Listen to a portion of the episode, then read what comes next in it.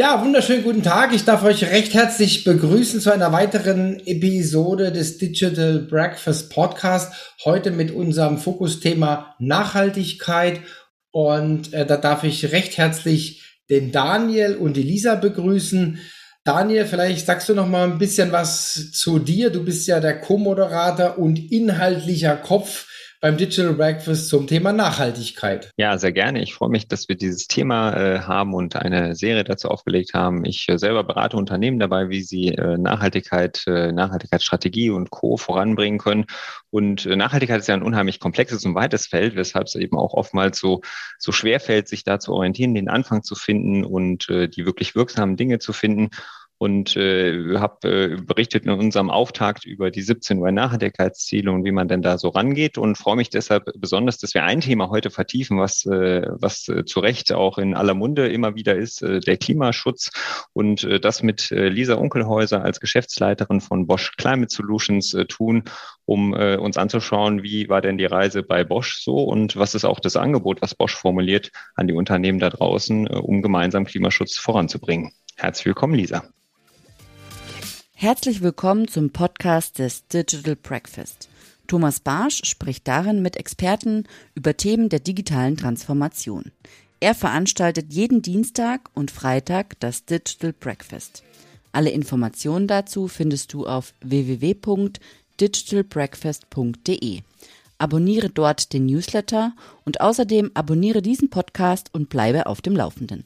Mein Name ist Valerie Wagner und ich wünsche dir viel Spaß beim Hören. Ja, hallo Lisa, schön, dass du da bist. Hallo zusammen. Vielleicht stellt sie einfach noch mal kurz vor, selber. Genau, sehr gerne. Lisa Unkelhäuser, mein Name.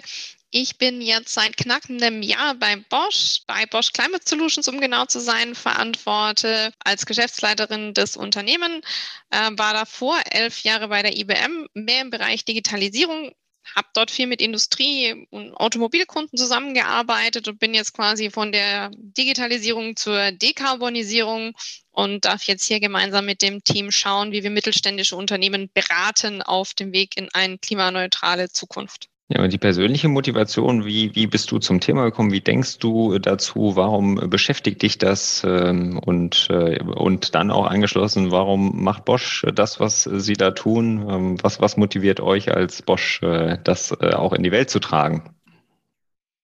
Genau, also persönliche Motivation ich finde es immer super wichtig, wenn ich das Gefühl habe, ich mache was Sinnvolles und ich habe so diesen Purpose äh, und mich treibt da was an und ich habe das Gefühl, ich kann was bewegen und was verändern.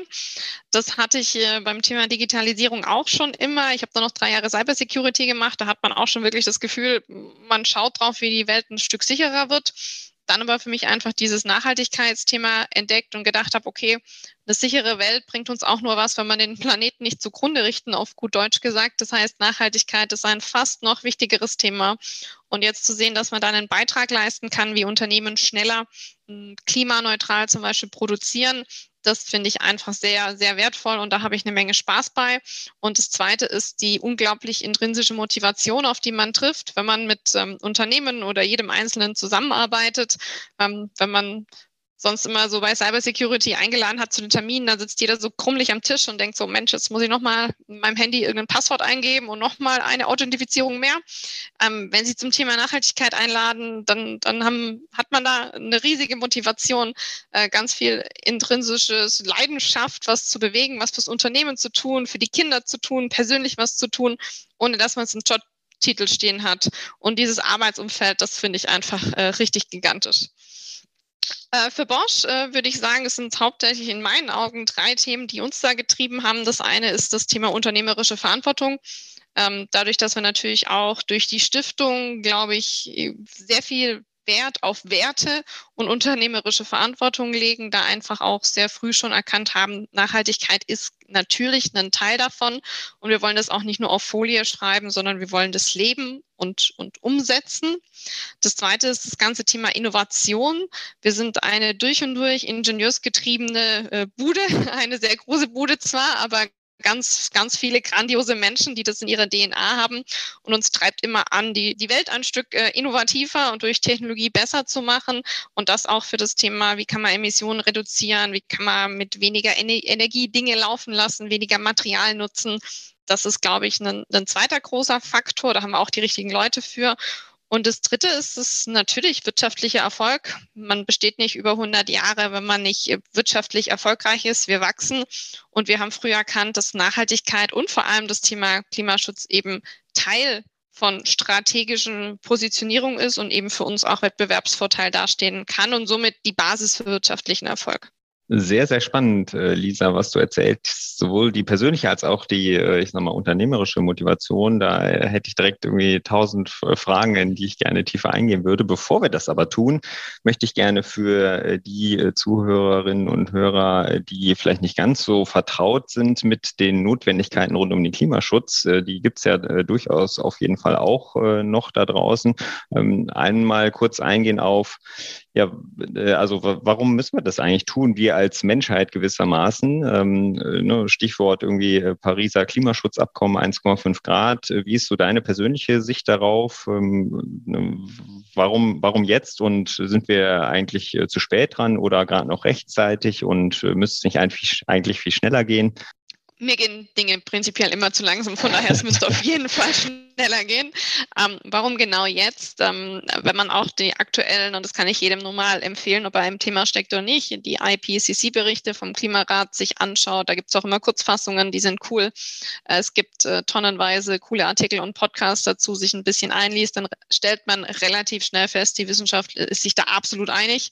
Ähm, das bedeutet, der menschenmachte Klimawandel hatte gewisse Auswirkungen und wenn wir den so laufen lassen, dann werden wir in keinster Weise es schaffen, dieses zum Beispiel Ziel, das in Paris auch vereinbart wurde von der Weltgemeinschaft, die Erderwärmung auf 1,5 Grad irgendwie ähm, zu, zu minimieren, diese Erwärmung, dass wir das schaffen werden. Dazu gibt es ganz klare Studien, die dann zeigen, so wie viel Restbudget haben wir zum Beispiel noch an Emissionen? Welchen Einfluss hat dieses Restbudget auch auf die, das Klima? Und welche Sektoren haben auch welchen Einfluss? Man muss auch einfach schauen, wo liegen denn die größten Hebel?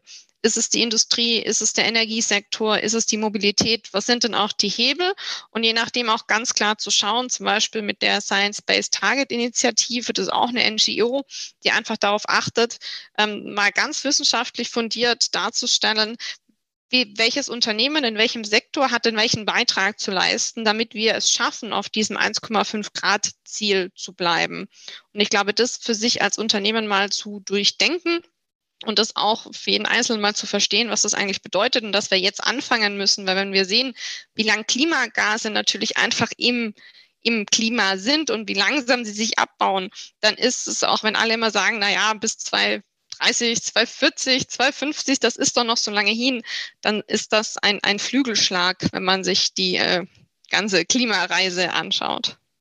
Ja, denn das ist ja nichts, was wir von heute auf morgen ändern können, die fossilen Energien in unserer Welt.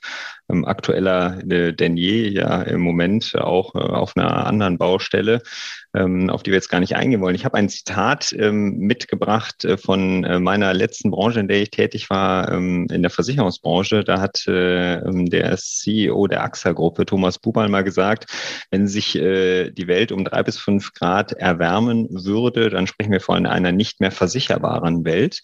Und äh, was das äh, im Prinzip bedeutet, wenn man das mal einen Moment durchdenkt, ist, dass im Prinzip das ganze Leben, wie wir das äh, zivilgesellschaftlich haben, bis hin wirtschaftlich haben, nicht mehr funktioniert, weil ein Ereignis wie das im Ahrtal, wo man eben in der Vergangenheit von Jahrhunderthochwasser sprechen konnte oder einer Jahrhundertflut, ähm, kann man das eben heute nicht mehr, würde eben solche immensen Schäden verursachen, die eben von keiner Versicherungs, ich sag mal, Gemeinschaft getragen werden können und somit an jeder Einzelperson, jedem Einzelunternehmen Unternehmen hängen bleiben würde, der Schaden, was die meisten Unternehmen und Einzelpersonen nicht tragen können, dann äh, bricht äh, unterm Strich äh, quasi unser, unser Wirtschaftssystem, wie wir es heute kennen, äh, zusammen. Und deshalb ist äh, das so entscheidend, äh, glaube ich, dass wir das tun, was du gerade beschrieben hast und ähm, nicht äh, uns irgendwie ausruhen auf äh, den bisher leider bescheidenen Erfolgen. Denn man muss einfach auch feststellen, IPCC-Berichte sagen eben auch ganz klar, äh, wir haben inzwischen schon eine Erwärmung von 1,2 Grad im Durchschnitt weltweit und in Deutschland schon deutlich über zwei Grad sogar. Ne? Und äh, Erinnerung, drei bis fünf Grad äh, sprach der Thomas Bubal davon, weil wir eben zu Kipppunkten kommen und so weiter. Also ne, das heißt, die Motivation, glaube ich, äh, liegt auf der Hand, ähm, aber ist eben vielleicht noch nicht jedem so ganz klar. Soll aber jetzt gar keine Vorlesung darüber werden, sondern lass uns nochmal anknüpfen ähm, bei äh, dem, äh, ja, warum äh, Bosch das tut. Die größten Hebel äh, finde ich zum einen total wichtig und diese unternehmerische Verantwortung. Das ist, glaube ich, etwas, wo das eine oder andere Unternehmen ähm, auch noch von lernen kann, äh, sich verantwortlich zu fühlen für das, was es da tut. Wie fängt man denn dann eigentlich an, ähm, wenn man jetzt äh, sagt, ja, okay, ich äh, verstehe, ich will nicht getrieben werden ähm, und vielleicht besser mache ich das besser jetzt als später, wenn es alle machen müssen, damit auch der Wettbewerbsvorteil äh, eben vielleicht noch da ist. Äh, auch etwas, was viele umtreibt, dass es nicht nur ein Verzichtsthema ist, was kostet, sondern mhm äh, idealerweise auch Chancen im Business äh, quasi vielleicht liefert. Und deswegen finde ich es toll, dass äh, ihr Bosch das eben für euch ganz klar eben auch so sagt ja, wie, wie geht's jetzt los, wenn ich äh, quasi am Anfang stehe? Genau, erstmal mit der Entscheidung anzufangen. Das ist meistens ja der, die allergrößte Hürde, dass wirklich mal einer sagt, wir diskutieren jetzt nicht mehr länger drum, sollten wir, könnten wir oder wann müssten wir denn, sondern wir machen jetzt mal, wenn die Entscheidung da ist, dann, wie sich das gehört, äh, für einen guten Start mal ordentlich Inventur machen. Inventur heißt in dem Falle Daten sammeln und den Fußabdruck analysieren. Denn um zu entscheiden, was sind denn die Hebel, was müsste ich denn tun und welche Chance habe ich auch, klimaneutral zu produzieren, muss einfach mal klar sein, was ist denn die Ausgangsbasis? Ähm, wie groß ist denn der Fußabdruck des Unternehmens? In der Fachsprache dann Scope 1 und 2, wo man einfach mal relativ äh, schnell in der Woche analysiert hat, wie groß ist denn dieser Fußabdruck, wie groß sind denn die Emissionen und wo kommen die denn hauptsächlich auch her? Und da kriegen wir meistens schon mal große Aha-Effekte im Sinne von, ach, das sind eigentlich ganz kleine Standorte, aber wir hätten gar nicht gedacht, dass die so einen großen Impact zum Beispiel haben im Sinne der Emissionen. Okay, du sagst, in einer Woche kann man das schon herausfinden für so ein normal großes Unternehmen, wenn wir jetzt nicht von einem äh, globalen Konzern sprechen. Das ist ja schon wirklich flott. Genau, also wir sind da sportlich unterwegs, weil wir auch einfach sagen, das ist wichtig, dass man am Anfang da schnell ist, auch Erfolge aufweist, ähm, Resultate liefert. Das hat natürlich auch was damit zu tun, wie gut ist die Datenbasis. Da sind wir wieder bei der Digitalisierung. Wenn natürlich jemand äh, acht Wochen braucht, um uns Daten zu liefern, dann haben wir nicht in der Woche kalkuliert. Aber mhm. davon ausgehen, dass viele, und das ist auch eigentlich der Fakt, vielleicht nicht die allerbeste Qualität haben, aber da fängt man mit dem 80-20-Ansatz auch einfach mal gut an. Viele durch Energieaudits oder ISO Normen sowieso schon die richtigen Daten vorliegen haben und man eigentlich nur die richtigen Menschen im Unternehmen finden muss, die die in Excel packen, ähm, ganz rudimentär und pragmatisch. Und dann hat man die Ausgangsbasis, mit der man das berechnen kann. Okay, super. Nutzt ihr dafür auch irgendwelche Tools oder wie macht ihr das in Excel oder wie darf ich mir das vorstellen? Genau, wir haben da ein selber gestricktes Tool, das quasi gewisse Auswertungen verknüpft mit gewissen Emissionsfaktoren, dass das auch alles zusammenpasst und das dann eben diesen CO2-Fußabdruck äh, analysiert und ausspuckt. Also das ist ja dann sowohl ein internes Thema als auch ein externes Thema, so habe ich es verstanden, oder? Intern und extern, wiefern? Also zum einen okay. machen wir das natürlich selber beim Bosch, ne? Ja, genau. Wir machen das, ja. wir haben nicht nur irgendwann mal angefangen, mhm. sondern das natürlich regelmäßig auch zu tun und regelmäßig das äh, zu machen. Ich habe jetzt hauptsächlich davon gesprochen, wie wir das quasi, wenn wir mit mittelständischen Industrieunternehmen genau. arbeiten, wie mhm. wir das mit denen machen.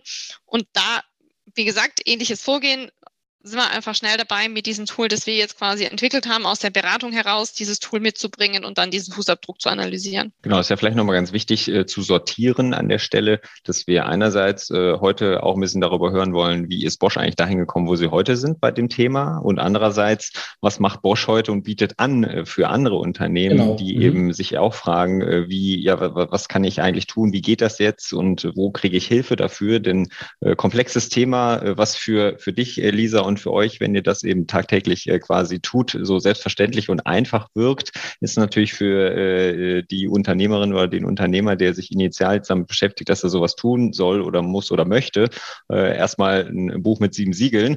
Wie komme ich denn zu diesen ganzen CO2-Erfassungen? Äh, und äh, das sind natürlich zwei verschiedene Dinge, die miteinander verwoben sind, ähm, wo wir aber genau einmal schauen müssen, intern und extern, äh, was, was gucken wir uns gerade an. Lass uns dann aber vielleicht erstmal noch bei dem Angebot bleiben, mit dem ihr jetzt unterwegs seid und vielleicht im weiteren Verlauf äh, dann nochmal beleuchten, wie ihr eigentlich da hingekommen seid, äh, warum ihr auch äh, diese Leistung jetzt anbietet und was eure eigene Reise war. Wie geht's denn dann weiter? Jetzt habe ich die Emissionen irgendwie erfasst und Scope 1 und 2, sagst du. Ähm, auch das vielleicht noch einmal äh, zur Klärung. Äh, Scope 1, 2 und 3, magst du es kurz umreißen? Wie unterscheidet sich das? Und äh, ja, wenn ich das habe, was mache ich dann? Genau, also Scope 1, 2 und 3. Bei Scope 1 und 2 geht es wirklich um den ähm, direkten Unternehmensfußabdruck. Das heißt, ähm, alle Emissionen, die ich direkt produziere, wenn ich zum Beispiel produziere, die Emissionen, die dadurch entstehen, wenn ich Energie einkaufe, ähm, egal ob das jetzt Strom, Wärme oder ähnliches ist, also alles, was ich quasi brauche, damit ich produzieren kann, damit der Betrieb läuft, ähm, Heizung von Bürogebäuden etc., all das ist mein Unternehmensfußabdruck, das ist Scope 1 und 2. So, und dann gibt es noch das ganz spannende Thema Scope 3. Das wird unterteilt in die vor- und die nachgelagerte Lieferkette. Vorgelagerte Lieferkette bedeutet eigentlich, wenn wir das uns zum Beispiel mal in einem Bild von einer Waschmaschine deutlich machen, alles, was ich brauche an Gütern und Dienstleistungen und auch an Logistik und an Dienstreisen, was es benötigt, um diese Waschmaschine herzustellen und zu verkaufen. All das in einem gewissen Anteil ist Teil der Emission dieser Waschmaschine. So, mhm. wenn diese Waschmaschine jetzt verkauft ist und bei euch zu Hause steht und angeworfen wird, dann braucht die ja auch Strom und Energie und somit Emissionen. Und dann sind wir bei der nachgelagerten Lieferkette und das ist der zweite Teil von Scope 3.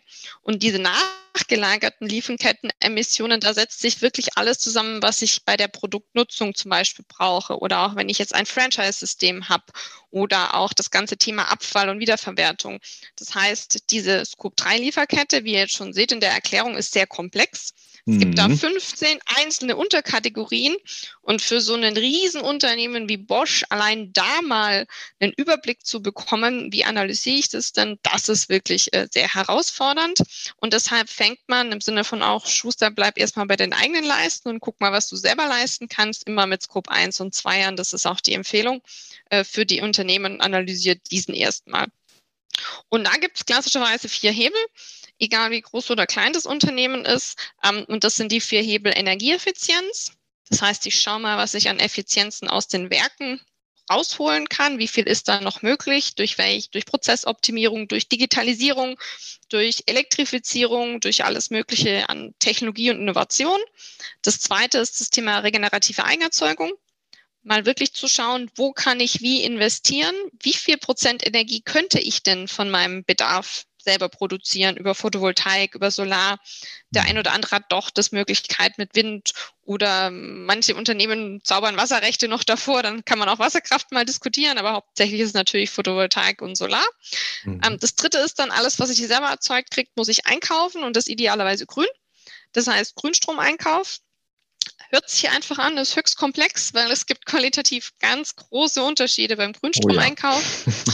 das muss man dann auch mal verstehen. Was sind diese Herkunftsnachweise? Ist da jetzt wirklich was grün? Meistens ist es ganz spannend, wenn man in die Lieferverträge auch der Energieprovider reinzuschaut, mal detailliert reinschaut, auch das fünfte Sternchen und die Nachkommastelle noch anguckt.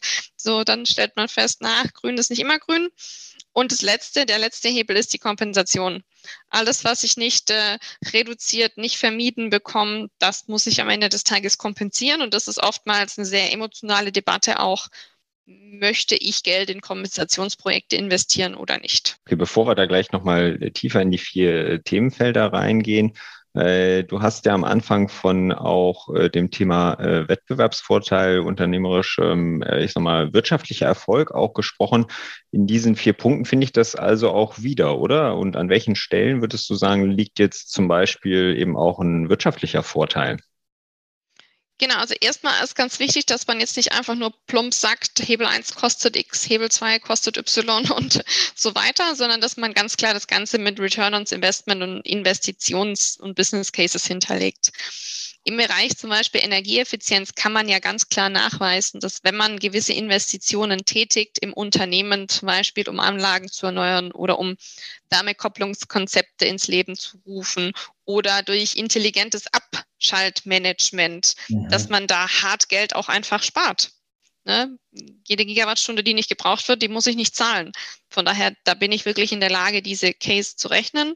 Ähm, das Gleiche sehen wir auch ähm, lange Jahre war das Thema äh, grüne Eigenerzeugung weniger darstellbar. So tragisch das Ganze ist mit den explodierenden ähm, Energiepreisen gerade, mhm. so gut tut das den Business Cases, die natürlich errechnen, wie lange muss ich denn in Photovoltaik investiert haben, auch an welchem Standort und welchen Impact hat es denn auch wirtschaftlich und auch auf die Emissionen. Also da lassen sich wirklich Business Cases rechnen. Und äh, eurer Erfahrung nach, äh, ist das eher im, im Sinne Jahrzehnte oder liegt das eher im Sinne greifbarer Jahre von der Anzahl, wann sich sowas rechnet? Welche Erfahrungen macht ihr da so bei euren Kunden? Wie das so schön in der Beratersprache heißt, was kommt drauf an? Nein, es ist wirklich höchstgradig Unterschied. Manchmal gibt es einfach grandiose Ideen, die man übermorgen bös gesagt umgesetzt bekommt mit einer Kosten von fast null und mit einem ROI, also mit wahnsinnigen Einsparungen. Und klassischerweise, gerade wenn ich schon auch, ähm, also wenn wir jetzt ehrlich sind, die Energieeffizienzprojekte anschaut, dann sind wir da sicherlich eher in einem Return on Investment Zeitraum von fünf bis sieben, acht oder vielleicht auch mal zehn Jahren. Ähm, so ist es bei Photovoltaik zum Beispiel auch. Da bewegen wir uns schon an anderen Größenordnungen was dann aber wieder sehr gut damit zusammenpasst, weil ja gerade auch so ein bisschen 2030 alle anschauen als, als Fixpunkt, so wann will ich die ersten ähm, Meilensteine oder was will ich wie erreichen und das dahin dann auch zu rechnen, das klappt dann wirklich ganz gut. Und Fakt ist natürlich auch, wenn man sich anschaut, wie Kompensationspreise sich oder CO2-Preise sich entwickeln, dann ähm, ist nichts tun unserer Meinung nach definitiv teurer. Mhm, ja, das ist ja sowieso irgendwie ein, ein Mantra, was wir immer öfter erwähnen müssen, dass äh, kein Klimaschutz viel teurer ist als Klimaschutz. Äh, ne? ja. Also spätestens bei dem, bei der persönlichen Betroffenheit in dem Unternehmen durch äh, steigende CO2-Preise, wenn ich kompensiere und äh, gesamtgesellschaftlich äh, gesehen natürlich auch bei so einem Schadenereignis wie eben der Flutkatastrophe letztes Jahr im Ahrtal, die irgendwie 30 Milliarden Euro gekostet hat.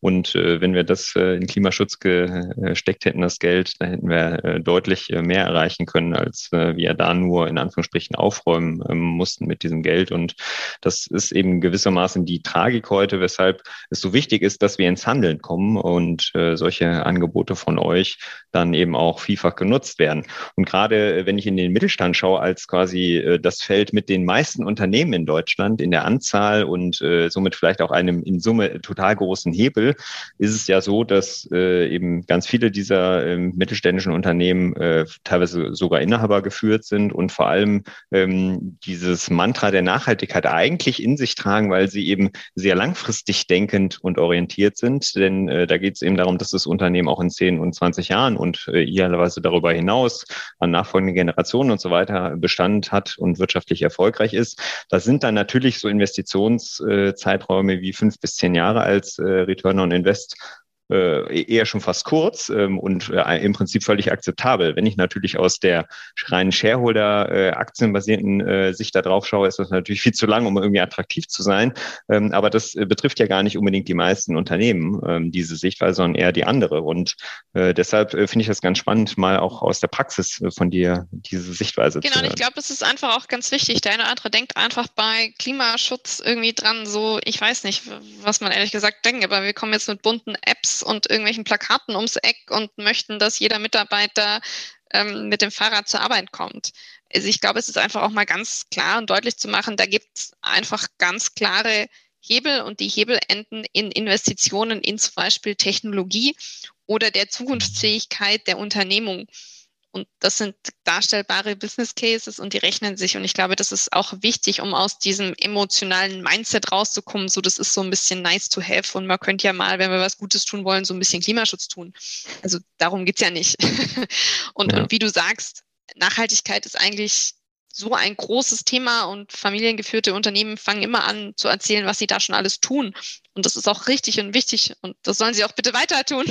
Nur das kann man eben grandios erweitern, um, um Themen wie einfach nochmal einen konkreten Plan sich zu überlegen, wie kann ich denn klimaneutral produzieren und wie kann ich das auch nutzen einfach. Genau, das kann man gar nicht oft genug betonen, was du gerade sagst, äh, einfach um dieses, dieses Framing eben zu relativieren, dass das eben immer nur mit Verzicht und Kosten zu tun haben äh, soll und äh, eben nicht mit irgendwie wirtschaftlicher Attraktivität. Und da hast du, glaube ich, gerade den schönen Gegenbeweis in Anführungsstrichen für geliefert. Sehr schön. Ähm, lass uns ähm, auf jeden Fall auch einmal über das emotionale Thema Kompensation sprechen. Äh, denn wenn ich ähm, über diese Themen äh, spreche oder schreibe, dann äh, gibt es da ja äh, die besagte Reihenfolge, die du so explizit nicht erwähnt hast, aber implizit äh, dann wiederum doch, äh, dass es erstmal darum geht, Emissionen zu vermeiden, wo ich sie vermeiden kann, dass sie überhaupt entstehen oder wo ich sie habe, dass ich sie reduziere und äh, erst dann eben den Rest kompensiere. Äh, denn wenn wir immer nur kompensieren, ja, dann bleiben die Emissionen ja eigentlich trotzdem da. Ne? Und wenn das alle machen wollen, dann äh, sind die Emissionen immer noch da. Ne? Und ähm, wie, wie, wie geht ihr, gehst du damit um und was sind so die emotionalen Diskussionen, die ihr dabei erlebt? Wichtig ist, glaube ich, immer einfach zu erwähnen, so hat es Bosch gemacht und so würde ich es jedem anderen Unternehmen auch empfehlen an der Stelle. Kompensation kann ein Teil einer Strategie sein in Richtung Klimaneutralität. Kompensation an sich ist nicht die Lösung. Ähm, mhm. Man kann sich jetzt drüber streiten, inwiefern das ein probates Mittel oder nicht. Der eine sagt, das ist moderner Ablasshandel. Man kauft sich frei. Das sehe ich anders. Es gibt einfach sehr gut qualitativ hochwerte, sehr genau überwachte Projekte, wo nicht nur etwas fürs Klima, sondern für zum Beispiel auch soziale Gegebenheiten in anderen Ländern der Welt getan wird. Und wenn man sich diese Projekte anschaut, die auch eine gewisse Historie und eine gewisse Seriosität und somit auch einen gewissen Preis mit sich bringen, ne? da gibt es große qualitative Unterschiede und auch Labels und Standards, dann finde ich, das ist ein richtigen Weg, den wir da gehen, indem wir sagen, da bleiben jetzt zum Beispiel noch ein Drittel Restemissionen, die ich einfach aufgrund von Prozessen oder der Art und Weise meines Geschäftsstand heute nicht wegbekomme. Mir ist es aber wichtig, einfach auch zu sagen, nein, ich glaube daran, dass ich klimaneutral produzieren kann. Ich möchte das auch guten Gewissens nutzen als Verkaufsargument zum Beispiel oder für meine Kunden. Dieses Label, ich produziere klimaneutral und dann muss ich diesen Weg über die Kompensation gehen und muss mir auch genau überlegen, wie reduziere ich das dann noch weiter? Ne? Wie kann ich noch in eine höhere Qualität kommen, was die Mischung dieser vier Hebel angeht? Und ich glaube, das ist wichtig. Und einfach nur zu sagen, das ist Ablasshandel und das machen wir nicht. Das kann man natürlich tun. Prinzipiell glaube ich, ist es immer ganz, ganz intelligent, sich jede Option mal anzuschauen und sich dann zu bewerten, in welcher Qualität, von welchem Anbieter ist denn das ein Übergangsweg, den ich gehen kann. Ja, das freut mich unheimlich, wie du das beschreibst, weil das äh, auch weil ich persönlich das so ähnlich äh, sehe, denn natürlich äh, muss man aufpassen, dass wir nicht in so einer Kompensationsschleife hängen und irgendwie alle glauben, jetzt wäre alles gut, weil wir uns alle klimaneutral nennen können, aber eigentlich sind die Emissionen absolut irgendwie genauso äh, wie vorher. Ähm, das wird aber auch der steigende CO2-Preis natürlich ähm, einerseits äh, beeinflussen und äh, unmöglich machen in der Form, aber vor allem hilft es natürlich am Ende des Tages gar nicht wirklich. Aber das äh, wegzulassen, macht wiederum auch wenig Sinn, denn es werden halt unheimlich wichtige Dinge dort gefördert. Ne? Und wir haben äh, unheimlich große CO2-Einsparungen, äh, vielleicht durch Klimaschutzprojekte irgendwo in Afrika, bis hin zu, äh, das ist ja auch äh, durchaus äh, denkbar und da gibt es auch mal mehr Angebote für auch regional in, in Deutschland und in dem jeweiligen Bundesland äh, gibt es Angebote. Ich kenne zum Beispiel die, die Waldaktie oder die More Futures, Streuobst, Genussscheine, Öko-Wertpapiere in Mecklenburg-Vorpommern gibt es unheimlich viel, was sich da tut, wenn ich äh, dort unterwegs bin als Unternehmen und äh, sage, hey, ich möchte nicht irgendwie sowas Anonymes ganz weit weg tun, dann kann ich das natürlich auch lokal vor der Haustür äh, äh immer besser und immer häufiger tun. Ähm, und äh, das finde ich auch wichtig, so in dem regionalen Engagement äh, für ein Unternehmen auch solche Möglichkeiten natürlich aufzuzeigen. Absolut. Also die Klimaschutzstiftung Baden-Württemberg zum Beispiel macht da meiner Meinung nach auch einen, einen tollen Job, ähm, wo es auch in die Richtung geht, zum einen globale Kompensationsprojekte den Kunden zu erklären und vielleicht das Richtige zu finden. Auf der anderen Seite zu sagen, nein, einen Teil machen wir schon auch regional. Auf der anderen Seite erklären wir auch, warum regional eben gewisse Dinge nicht möglich sind. Und ich glaube, diese Aufklärungsarbeit einfach auch zu leisten, das ist unsagbar wichtig. Weshalb es eben auch Profis dafür braucht ähm, und ich das als äh, Unternehmen und mittelständisches Unternehmen eben oftmals gar nicht selber tun kann ne, weil mir diese Expertise fehlt. Allein schon die Themen Kompensation, CO2-Preis, Ökostromzertifikat, das wird wirr gemischt und in den Mund genommen und überhaupt da mal Klarheit reinzubringen, von was reden wir denn gerade und was zahlt worauf ein und wie wird sich ja. was entwickeln. Das ist, glaube ich, auch schon ganz wichtig. Und das ist, glaube ich, insofern auch völlig äh, fair, ähm, sich einzugestehen, äh, dass ich das nicht alles selber leisten kann und auch nicht als Know-how unbedingt aufbauen sollte, je nach äh, Größe des Unternehmens natürlich. Ähm, aber in aller Regel macht das wenig Sinn, das äh, zu versuchen, alles äh, selber sich zu arbeiten. Ähm, und äh, da sollte man auch gnädig mit sich sein, dass äh, der Anspruch vielleicht nicht, ähm, nicht, nicht richtig ist, sondern man sich an der Stelle lieber eben die Profis ins Haus holt. Und vor allem sind wir wieder beim Thema Geschwindigkeit. Also ja. natürlich kann ich jetzt ne, zwei Leute sich da hinsetzen, die ich erstmal einstellen, erstmal finden muss, dann in den mhm. Schwarzwald oder irgendwo hin, da wo der Mittelstand sitzt, hinpacken muss, sich dann einzuarbeiten und mal eine Strategie fürs Unternehmen zu entwickeln. Und selbst wenn die Leute fit sind, brauchen sie einfach Zeit, weil sie machen es das erste Mal, sie müssen sich einarbeiten. Ja. Das kann im Zweifel für sechs bis zwölf Monate dauern. Und die Frage ist, macht man es nicht kurz knackig und dann haben die Leute umzusetzen? Umsetzen muss man sowieso selber. Gottes Willen, dann brauchen sie gute Menschen, dann brauchen sie Menschen, die im Unternehmen drin sind. Aber dieses, dieses Anleiten und diesen Anstups und mal den Moderationskoffer auszupacken und zu sagen, so links, rechts, das sind die richtigen Methoden, das sind ein paar Bausteine, da sehe ich einfach auch eine wahnsinnige Beschleunigung in der ganzen Sache, ähm, wenn das von externen und mit externen gemacht wird. Ja, und Geschwindigkeit brauchen wir ähm, sowohl aus der globalen Klimaschutzperspektive als auch eben äh, vor diesem Hintergrund äh, Wettbewerbsvorteil, den man sicherlich jetzt noch generieren kann. Das ist auch das, was ich rund um Nachhaltigkeit im Allgemeinen immer sage. Wir haben halt eine Situation, wo Regulatorik massiv zunimmt und nehmen wird in den nächsten zwei bis drei Jahren, ob das aus der EU ist oder auch aus der neuen Bundesregierung. Und natürlich kann ich darauf warten, um vielleicht auch klare Rahmenbedingungen abzuwarten. Aber dann habe ich eben eine Situation, die, äh, die dann alle gleich betrifft und äh, wo alle gleich äh, das Gleiche tun müssen. Und dann ist es quasi Hygienefaktor. Dann kann ich mich nicht mehr darüber differenzieren. Und das kann ich eben heute noch. Und auch deshalb glaube ich so wichtig, äh, äh, dass eben man Geschwindigkeit äh, darauf bringt und äh, sich eben äh, gewissermaßen Wettbewerbsvorteil, wie du es vorhin auch beschrieben hast, erarbeitet, indem man vor äh, der großen Welle in Anführungsstrichen unterwegs ist, äh, von denen, die es halt nur machen müssen, weil sie es müssen. Genau, also da werde ich auch nicht müde, das zu sagen. Ihr jetzt noch die Chance, ja. euch positiv zu differenzieren. Dieses Zeitfenster ist dieses Jahr noch offen. Ja. Ich bin gespannt, wie es nächstes Jahr aussieht. Spätestens meiner persönlichen Meinung und Einschätzung nach über nächstes Jahr wird das einfach der absolute Standard sein, weil wir gerade auch mit der Berichtspflicht oder jetzt der Taxonomie genau. so ein Regelwerk bekommen, ähm, dass das alle in die Richtung drängt. Wir sehen auch, wenn zum Beispiel die großen OEMs große Ziele auch ausgerufen haben. Und ich glaube, da muss man auch einfach mal den Link schaffen.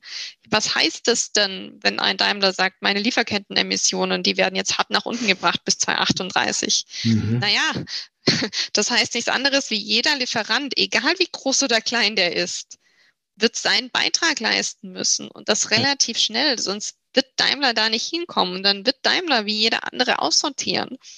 Und ja. das, glaube ich, ist dem einen oder anderen einfach nicht bewusst, sondern sie gesagt, na, die Großen sollen jetzt mal vorangehen und dann gucken wir mal. Aber wie diese Ziele auch, die da gesetzt werden, welche Implikationen das hat, ich glaube, das ist auch mhm. einfach wichtig zu verstehen. Ja, und das, das fängt bei so einer einfachen Frage an, wie, ja, welchen CO2-Fußabdruck hat denn das Teil, was ich hier von dir eingekauft habe? Äh, was für ein ja. Ding? Mhm. Fußabdruck. Äh, genau. Also und dann, äh, dann wird's halt äh, plötzlich ganz schnell ganz schwierig, äh, wenn ich den nicht benennen kann. Ne? Der Klassiker, ähm, nennen Sie uns Ihren CDP-Score. was haben Sie gegessen? Ja, CDP, Carbon Disclosure Project, gibt es ein Rating?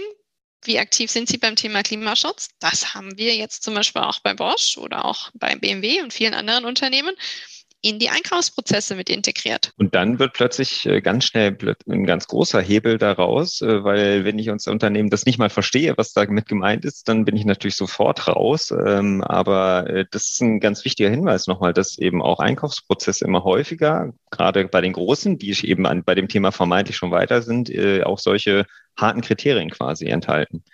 Was vielleicht ein ganz guter Schwenk ist zur äh, Reise, die Bosch bisher da so gemacht hat. Vielleicht magst du in den letzten äh, Minuten äh, auch darauf noch ein bisschen eingehen, weil du hast jetzt beschrieben euer Angebot und wie wichtig Geschwindigkeit auf dem Thema ist und ähm, wie seid ihr eigentlich dahin gekommen? Magst du das noch mal ein bisschen erzählen? Genau, früh angefangen wirklich durch den Herrn Fehrenbach und dann übernommen mhm. von dem Herrn Denner, was auch, glaube ich, mitunter eines der Erfolgsfaktoren gleich mit sich bringt, nämlich ähm, Priorität von ganz, ganz oben auf diesem Thema.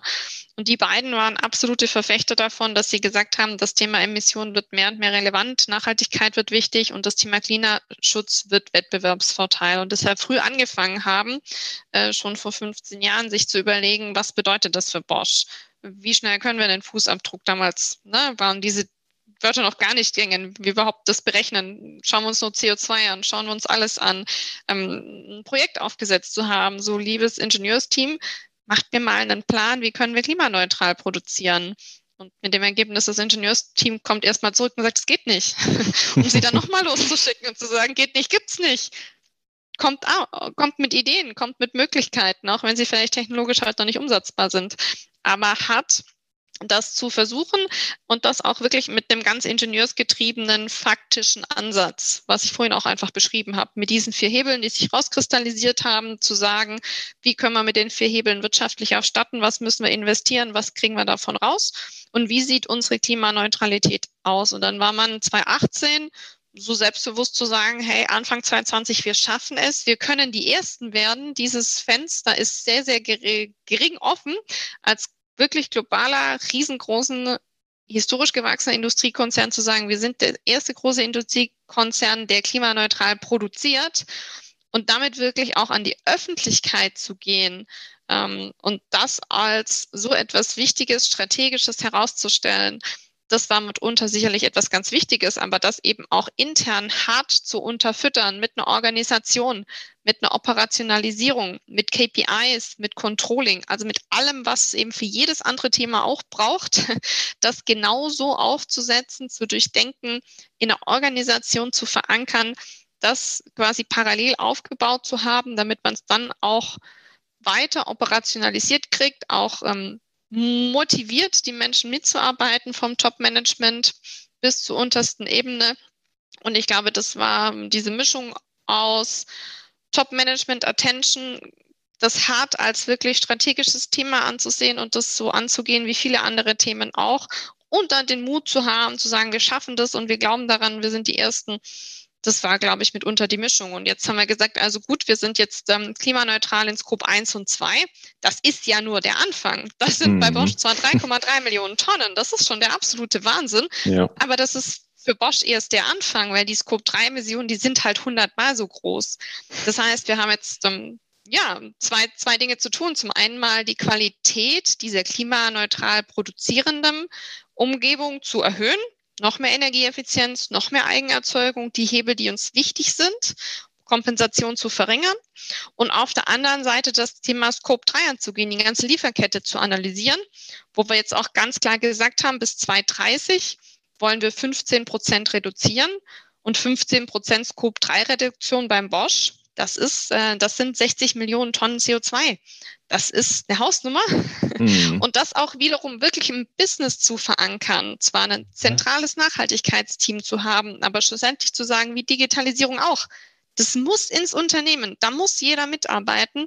Ich glaube, das ist auch ein ganz wichtiger Erfolgsfaktor. Und so wie ich das bei Bosch erlebe, haben wir da wirklich äh, viele Dinge sehr richtig gemacht. Und da können wir stolz drauf sein. Das freut mich, dass du es sagst, weil ich auch in meinen äh, Vorträgen immer predige, dass Nachhaltigkeit eben nicht irgendwie eine zentrale Stelle ist, sondern äh, beim Handeln bei jedem einzelnen Unternehmen stattfindet und äh, wir irgendwie zu diesem äh, zu dieser Kultur kommen müssen.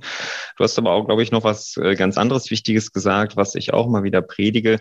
Äh, natürlich fühlt sich das immer wieder an wie Pionierarbeit. Ne? Wenn Unternehmen sich jetzt anfangen, mit diesen Dingen zu beschäftigen, dann haben sie das Gefühl, ich weiß gar nicht, wo ich anfangen soll, ich weiß gar nicht, wie das geht. Ich muss mir irgendwie das Rad äh, selber erfinden. Aber äh, Obacht müssen wir ja gar nicht, das haben wir eben schon mal festgestellt. Und es gibt erstaunlich viele technologische Lösungen auch schon da draußen, die man nur oftmals gar nicht kennt. Und da seid ihr ja auch mit ein Treiber offensichtlich äh, in den letzten 15 Jahren gewesen, die zu arbeiten äh, mit dieser Reise, die du beschrieben hast, ähm, von wegen, ne, äh, geht, geht nicht, äh, ja, aber dann, dann entwickelt etwas, äh, dass es geht. Ne? Und äh, das ist, glaube ich, auch nochmal ein ganz wichtiger Aspekt, dass viele Unternehmen, die sich jetzt anfangen damit zu beschäftigen, eben nicht mehr die gleiche Pionierarbeit leisten müssen, äh, die ihr schon habt äh, leisten äh, müssen und wollen und äh, davon profitieren können von den Erfahrungen, die ihr da gemacht habt. Ne?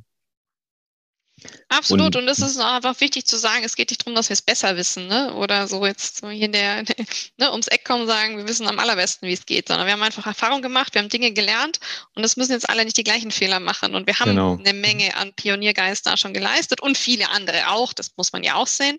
Gottes Willen, wir sind nicht allein. Ähm, und daraus kann man einfach lernen. Und Nachhaltigkeit ist ein Feld, wo man teilen kann, ohne jetzt auch IP irgendwie zu verletzen. Und deshalb sollten wir das einfach auch tun. Sehr schön, Thomas. Ähm, du bist äh, still. Großartig. Ja, ich höre zu und lerne, ja. Also ich bin, ja. es ist ja nicht mein Spezialthema, aber ich finde es absolut, äh, also ich finde es hochinteressant, äh, über was ihr gefachsimpelt habt, ja, weil ich glaube, da kann man sehr, sehr viel mitnehmen. Ähm, also mein Mindset wurde erweitert und äh, gefestigt, sage ich jetzt mal.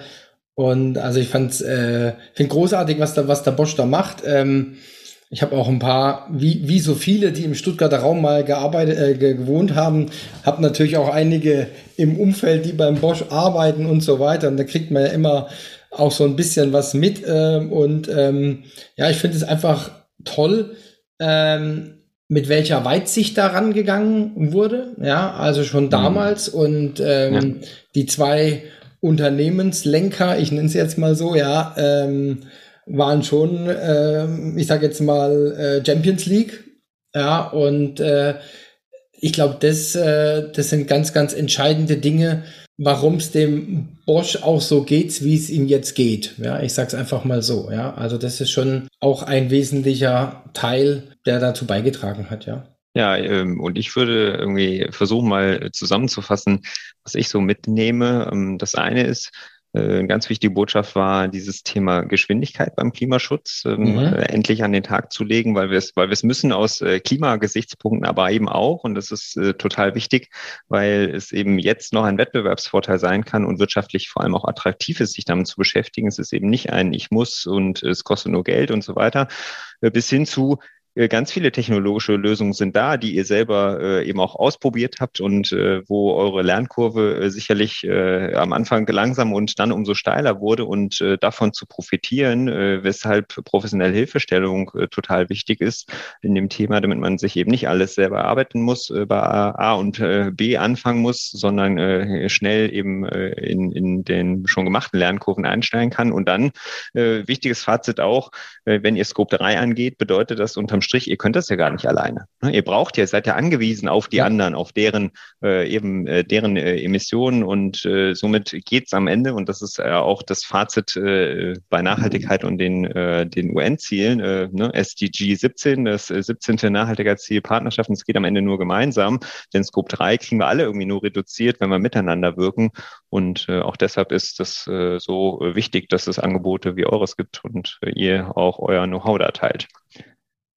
Lisa, hast du abschließend noch etwas, wo du sagst, das möchte ich noch allen mitgeben, das ist mir nochmal besonders wichtig zu betonen, ein Fazit von deiner Seite? Ich würde mich einfach nur äh, freuen, wenn wir die Energie, die wir manchmal in Diskussionen darauf verwenden, zu erklären, warum wir jetzt gerade noch nichts tun oder warum wir es erst nächstes Jahr tun oder warum es gerade nicht reinpasst oder warum es nicht finanzierbar ist, wenn wir die Energie und die Stunden drauf verbringen, uns zu überlegen, wie fangen wir an, was tun wir morgen anders, dann ist, glaube ich, schon viel gewonnen. Ja, super. Anfang Wunderbar. ist das Wichtigste, was wir tun könnten.